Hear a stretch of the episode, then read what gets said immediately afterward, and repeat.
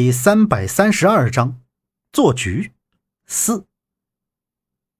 听着身后走过来的男人故作高深的讲解，王玉龙瘪了一个眼，哈哈道：“哈哈，这位我没看错的话，是东家湾的柳老板吧？”那男人正视着王玉龙道：“哈哈哈，没错，王老板记性可真好。”这柳老板说完，就面向讲台前的空无法师，不再看那王玉龙，然后说道：“空无法师，今儿我和这几个懂古玩石雕的来这儿，可都是为了验证这释迦摩尼的佛头的。但是这个佛头怎么还没有看见呢？”空无法师双手合十道：“柳施主尚且休息一下。”稍安勿躁，稍安勿躁。看着法师没有直接答复，一定是还有别的安排。然后柳老板又侧过身说道：“那好，我们就先休息休息。哎，就是没想到王老板对这种石雕佛也感兴趣，但是不知道王老板是代表着个人来的，还是代表商会来的呀？”柳老板眯着眼睛扫向讲台桌前的王玉龙，他这个话里话外似乎是对王玉龙有意见，语气上也是怪怪的。王玉龙低着头摸了摸自己手里的拐杖，道：“我听闻这释迦牟尼佛是出自隋朝的，所以对具有历史文化的物件我都很感兴趣。这和商会没有关系。”哈哈哈。柳老板瞥了一眼，没有说话，转脸走到另一侧，加入了跟他一起来的那几个人的交谈之中。王玉龙转身就瞄到了在最后面的杨木，顿时表情一变，心想：这邹姐肯定是暴露了，哈哈，没想到这小子竟然还能自己跑到这儿来。然后他就对旁边的手下低语了两句，就和那精瘦的男人说起话来。而此时的杨木并没有注意到这些，他正瞅着大厅里一直没有出声的张天祥，不知道张天祥来这里究竟是要干什么，正用同样的目光观察着周围的人。而就在这时，面爷从门口走了进来，手里盘着一串佛珠。进门的第一眼就瞅到角落里的杨木，杨木见他眼神微动，似乎是在示意自己别做出举动。杨母看出了面爷的心思，没有表现出任何动静，只是奇怪，怎么只有他一个人？陈方安没有跟他一起来。就在他向讲台的方向走去，但是前面的那些人中，其中一个人看到了面爷，神色变得很诧异，但是只是一瞬间就恢复如初。这人就是张天祥。空无法师见面爷来了，脸色顿时轻松了一些。冲走到最前面的面爷示意道：“人基本都已到齐。好，那我们开始吧。”面爷以礼的回应道，而后目光又尖锐的看向大厅里的其他人。大厅里的众人见来了位特殊的人，说话声都渐渐小了，所有人都看向讲台前的面爷和空无法师。杨母发现那些人似乎都不认识面爷，都用奇怪的眼神看着面爷。面爷直言正色道：“大家好，我叫霍庭谦，是这次活动的举办人。可能诸位都没有听过我的名字，不太了解。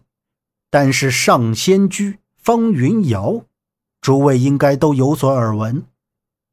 上仙居方云瑶。”这是当时古玩鉴宝界影响最大的家族古玩商之一。大家听到这个名字之后，都互相窃窃私语，议论纷纷。应该是都没有猜到，这位未得到证实的释迦摩尼石佛雕，上仙居会如此重视，还特意为无头石佛身找寻遗失的佛头。而后，面爷就将接下来的安排简单的说明了一下。主要是由带着佛头的人将佛头交给柳老板他们来做鉴定。如果找到真正的佛头，那便将整个释迦摩尼石佛雕赠送于他。哎，我这里有个异议。王玉龙身旁的那个精瘦的男人说道：“请讲。”面爷眸光斜视，看向他道：“精瘦男人向前一步，指着讲台上的石佛身。在我们把石头拿出来之前，是不是要将石佛身验证一下呀？如果他不是释迦牟尼的佛身，那我们这佛头拿出来，他也还是不符合呀。”这个异议提出来之后，好几个人都觉得这话说的也有道理。接着又是一阵议论纷纷。面爷表情很自然，一点儿也没觉得这有什么不妥。他表示同意，点头说道：“这位说的没错，当然也要鉴定佛身。好，那既然这样，就先让柳老板他们先来看一下这个佛身。柳老板，请。”面爷把柳老板他们一共三个人叫到了讲台上，然后他们就对讲台桌子上摆放的释迦牟尼石佛身开始观察鉴定。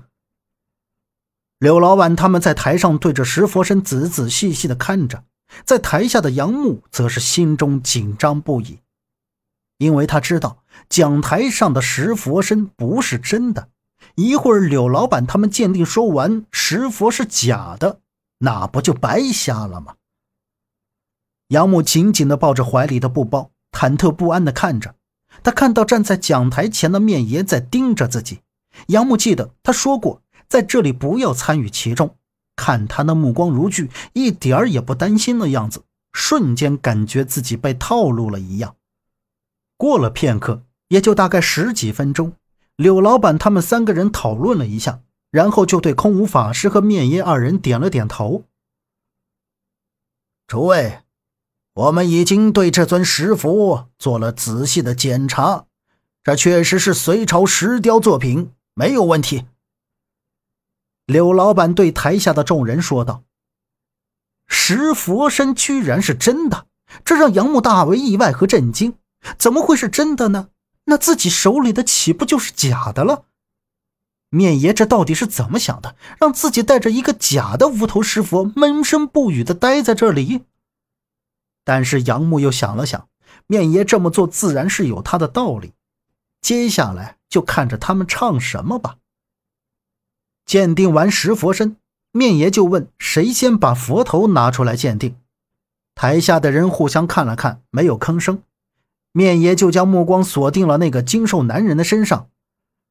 那就从刚刚这位开始吧。空无法师恭敬地对他说道。那就请这位施主把佛头拿出来，给柳老板他们鉴定一下。随后，那个精瘦男人对视了一眼王玉龙，王玉龙一挥手，他的手下就把带来的一个大盒子拿了上去，然后把里面的石佛头给取了出来。众人都将目光转向了台上那精致的佛头。在最后面的杨木第一眼就看出，这佛头和佛身根本就不是一体的。本集播讲完毕，感谢您的收听。